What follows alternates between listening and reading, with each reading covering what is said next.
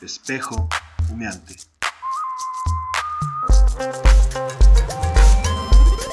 Espejo humeante.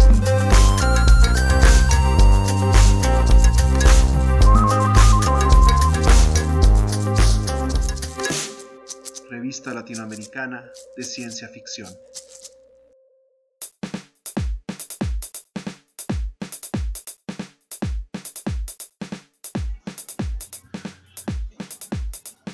Demonio negro. Era un demonio negro sin dudas, un pequeño monstruo que flotaba suspendido a un metro de altura entre los corredores del submarino, hurgando en los rincones, iluminando las baterías de plutonio con el anzuelo luminiscente que oscilaba al frente entre sus ojos. Lo primero que James Francis Cameron pensó es que quizá el demonio se había colado desde el exterior, pero eso era imposible. A partir de los 4.000 metros, hasta una mínima fuga hubiera significado la destrucción del submarino, aplastado por casi 1.600 toneladas de agua por cada metro cuadrado. Y ahora estaba a 11.000 metros de profundidad, donde la presión sobrepasaba las mil atmósferas. El Deep Sea Challenger 2 era un sumergible de inmersión profunda cuatro veces más grande que el que había usado para su expedición anterior. Se trataba de un submarino de casi 30 metros, diseñado no solo para llegar al fondo del abismo Challenger, el punto más profundo de la Tierra, sino para permitirle permanecer ahí más tiempo que las tres horas de su visita anterior. Años atrás, en 2012, se había convertido en el primer ser humano en tocar el fondo del abismo. Esta vez pensaba batir su récord permaneciendo varios días en él. Sin embargo, ahora lo acompañaba un demonio negro. Flotaba de aquí para allá moviendo sus aletas entre los corredores hasta perderse detrás de las escotillas. Cameron se fue a dormir preocupado por lo que había visto. Durante la noche despertó sobresaltado por el sueño de otro pez que nadaba alrededor de su catre, describiendo tenues oscilaciones en el aire del camarote. Eventualmente, él ya no era el mismo James Francis Cameron que todos conocían. Se había convertido en el capitán de un submarino de inmersión de casi 30 metros que controlaba con su mente. Bueno, con su mente no, sino con un poderoso microchip que se había hecho implantar en el cerebro.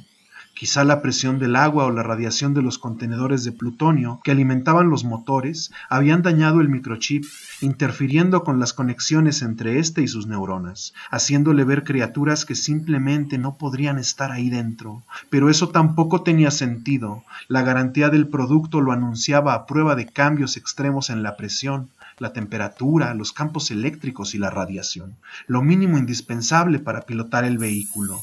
Toda la tecnología del submarino, sin embargo, no impidió que al día siguiente un tiburón duende que deformaba el hocico al dislocar las mandíbulas con sus mordiscos se uniera al demonio negro en su peregrinaje amenazante y ciego por los pasillos. Como la presión de las profundidades era tremenda, apenas tocar el fondo, Cameron había llenado sus pulmones con un líquido que irrigaba el oxígeno directamente a las células de su torrente sanguíneo, al igual que en aquella película que filmó a finales de los ochenta. Tras permanecer dos días en el fondo marino, acompañado por los monstruos que se suponía debían estar afuera, comenzó su ascenso muy lentamente para evitar convertirse en un globo con los ojos desorbitados. Durante el ascenso, un pez dragón entró en su camarote persiguiendo a una quimera fosforescente. Las criaturas cada vez eran más numerosas y su proximidad lo enloquecía. Cameron comenzó a dudar de su propia cordura cuando sintió claramente las resbalosas aletas de uno de ellos rozar su piel. El submarino continuaba su ascenso ceremonioso hacia la superficie, pero las criaturas no desaparecieron ni siquiera cuando al cruzar la barrera de los tres mil metros escupió todo el líquido que le había permitido respirar en el fondo del abismo. Al contrario, el malestar se intensificaba, se volvía físico. Durante esas horas Cameron solo pudo pensar en su infancia en Chippewa, Ontario, en los años 50, con la esperanza de que eso lo mantuviera cuerdo. Los mareos y la calentura terminaron postrándolo sobre su catre mientras dejaba que el piloto automático del submarino, conectado al microchip de su cerebro, lo guiara durante el trayecto hacia la superficie. En ese estado no podía determinar siquiera si su misión había fracasado o si había tenido éxito. Los peces se deslizaban en su piel, Hacían sonidos extraños y lo cegaban con sus apéndices luminosos. Aquello se había vuelto un espectáculo hermoso y aterrador. Lo último que Cameron pudo ver fue el enorme hocico de una serpiente pelícano abrirse alrededor de su cabeza, mientras una larga cola describía estelas luminosas alrededor de su cuerpo. Unos días después, sus camaradas entraron en el camarote. El piloto automático había fallado pero el submarino estaba suficientemente cerca de la superficie para que un vehículo ROV controlado desde el barco lo rescatara. Una mueca de terror deformaba el rostro de Cameron, que repetía una y otra vez una palabra, Arquiteutis, Arquiteutis, y sus músculos se tensaban acalambrados como si los trituraran los brazos de un gigantesco calamar.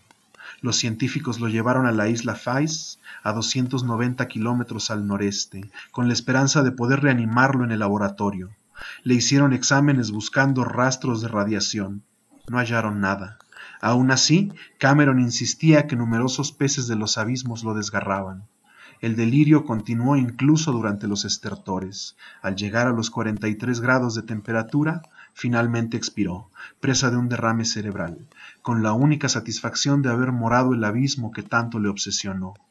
El forense extrajo el microchip de su cerebro unos días después. El líquido de irrigación lo había oxidado por completo. Para espejo humeante, Rafael Tiburcio García.